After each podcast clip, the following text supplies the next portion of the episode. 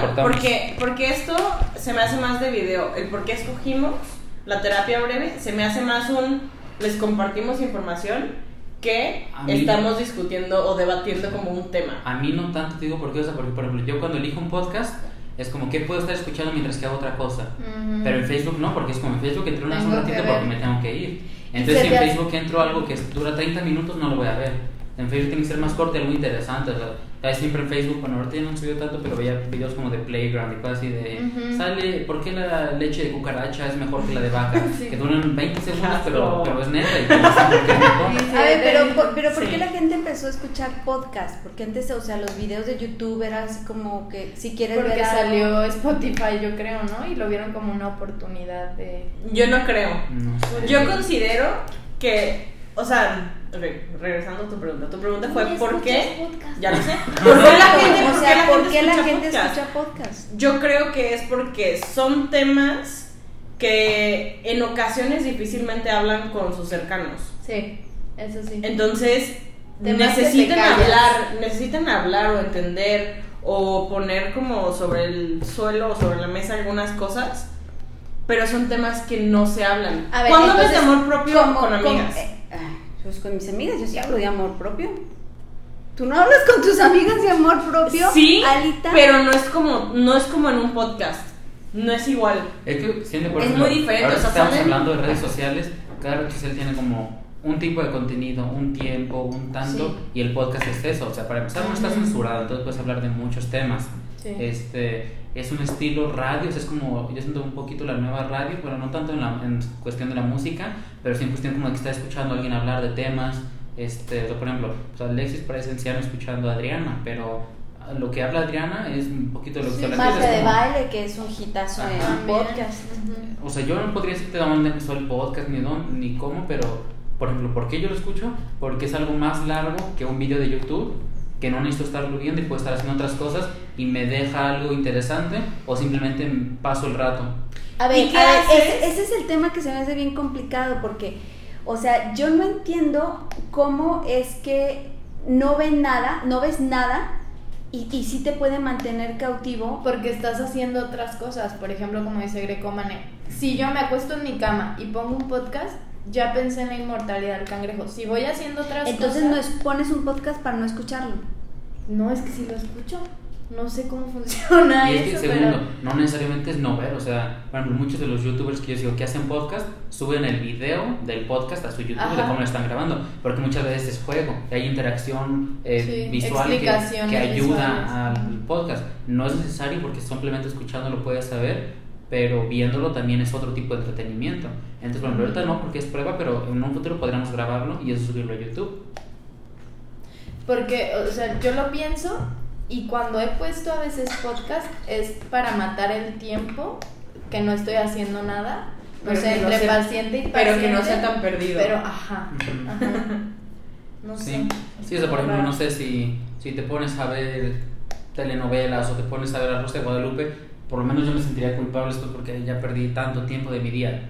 Pero al final, si duro escuchando un podcast de 40 minutos de algo interesante, digo, pues no lo perdí porque... Todos ¿no? nos fuimos. ¿Qué? Nos fuimos Es porque no ven podcast, no escuchan podcast por Entonces, esta ejemplo, razón. nosotros, si alguien, El pájaro perdiendo panza. alguien, si alguien estuviera escuchando ahorita dice, ¿sabes qué Yo pasó? solo escuché Pasó algo y todos nos distraí, nos distrajimos, ¿qué onda? Pero en el video se veía lo que pasó ahorita, ¿sí o no? Ah, perdón, ya, y ya, entonces es otro tipo de entretenimiento. Ok.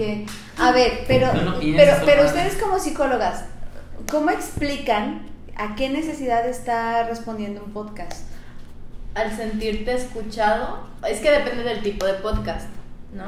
Siento que Mm. están, no escuchado, sentirte acompañado, porque muchos sí lo están escuchando, o sea, lo están tratando como eso. Yo siento que este sería un, o sea, un podcast sería un ejemplo de lo que hablábamos el otro día, que decías, en terapia lo que hacemos es nos salimos de la cancha. Y creo que es salirse de la cancha, porque no Sí. están hablando de ellos, ni de sus amigas, ni de sus cercanos. Verlo como de Están- algo de fuera e identificarte y decir, ah, pero depende del podcast. Que sí depende Porque mucho del tengo, podcast y ya se ampliado. ajá, conozco gente que dice, no, a mí me encanta escuchar los históricos y es historia de México. Digo, qué flojera. En serio, como una clase. Sí, y yo digo, qué flojera. Y por ejemplo, hay Ahora gente que tiene como géneros. Personalidades en diferentes en diferentes redes sociales.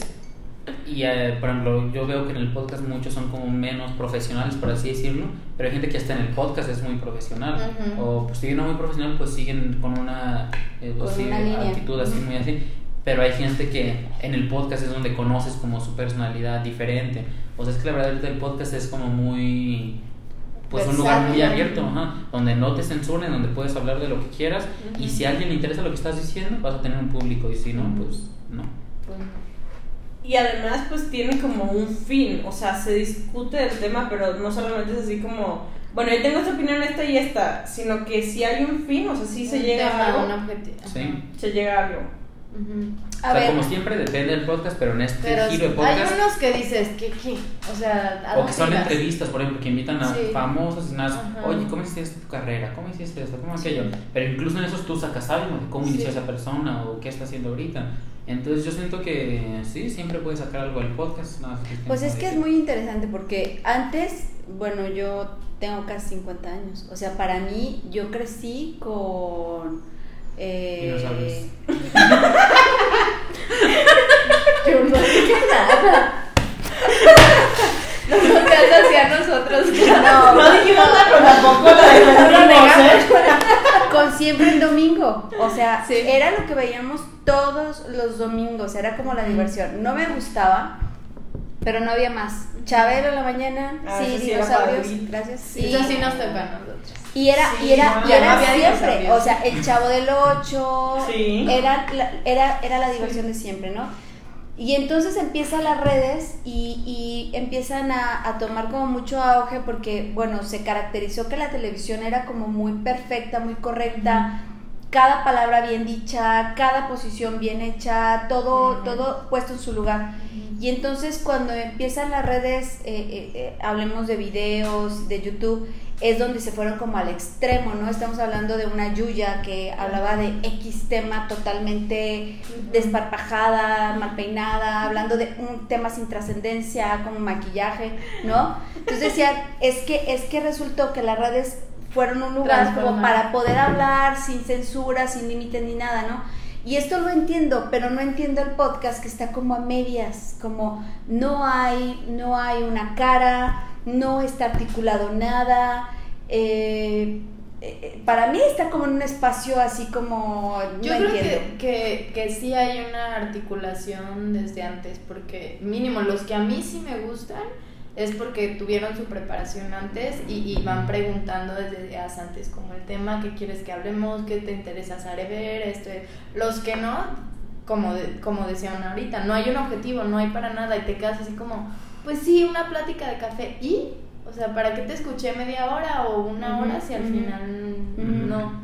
Entonces, si, si a mí me preguntas como tal cual un objetivo que digas, ah, ¿qué quiere el podcast? Pues informar. ¿De qué? ¿Y qué hace que un podcast, por ejemplo, se regalan nudes, qué hace que este podcast sea tan exitoso? Porque como dices tú, si escuchas uno y no te gusta, ya no escuchas más. En ese, yo creo que el éxito que ha tenido es que muchas chavas, también chavos, pero en su mayoría mujeres, se han identificado con la, las Temática y temáticas con- y con las conductoras, porque ellas hablan también de su experiencia, de cómo vivieron, no sé, la adolescencia, o el hablar de sexualidad con sus papás, o sea, como más, este... Son temas más tabús. Sí. Y perso- o sea, sí, sí ponen esta parte personal.